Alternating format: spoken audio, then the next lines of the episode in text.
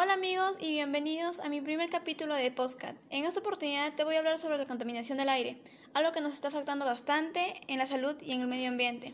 Mi nombre es Andrea Pixacosta Valencia y es un honor para mí compartir esta información a todos ustedes. Espero que te guste. Comencemos. La contaminación del aire se da a través de partículas sólidas y gases en el aire, las cuales son arrojadas por las emisiones de los carros, por las fábricas, por la quema de basura, por la utilización de productos químicos esto causa grandes consecuencias tanto en la salud como en el medio ambiente. 1. Respirar aire contaminado trae varias consecuencias para la salud.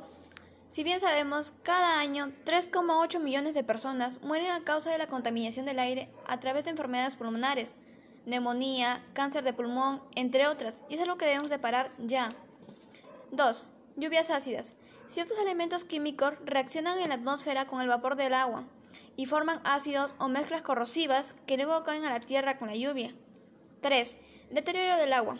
La contaminación del aire incide sobre la del agua, ya que ésta al evaporarse o precipitarse entra en contacto con los contaminantes atmosféricos.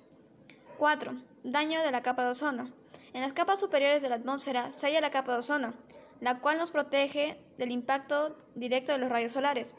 Ciertos gases reaccionan con él y agujeran la capa protectora. 5. El efecto invernadero.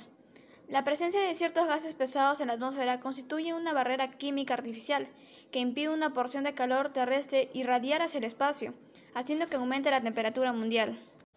Los principales responsables de la contaminación atmosférica son, por lo general, dióxido de carbono y otros gases de efecto invernadero como el metano, monóxido de carbono, particularmente tóxico y dañino para la vida, los óxidos de azufre y de nitrógeno, que al llegar a la atmósfera se combinan con el vapor del agua y producen ácido sulfúrico, generando las llamadas lluvias ácidas. Los clorofluorocarbonos, gases que eran muy empleados en los aerosoles como refrigerantes, y destruyen el balance de la capa de ozono en la atmósfera.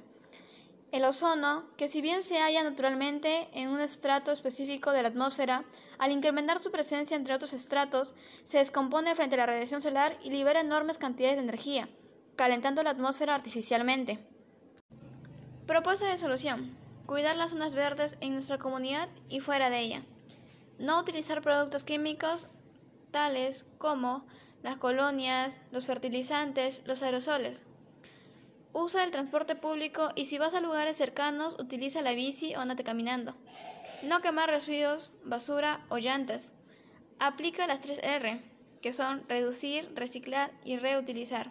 No tales árboles, más bien cuídalos y ayuda a plantar.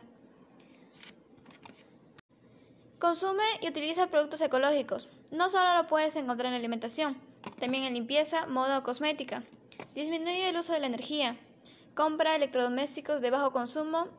Utiliza bombillas tipo LED y apaga las luces en casa. Elige energías renovables.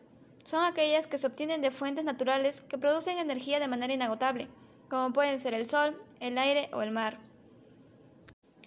Bueno amigos, hemos llegado al final de nuestro podcast. Espero que te haya sido interesante el tema y te agradezco por tu sintonía. Recuerda estar atento o atenta ya que la siguiente semana estaré subiendo nuevo contenido. Te invito a comentar y compartir este video. Tenga en cuenta en hacer uso de las propuestas de solución.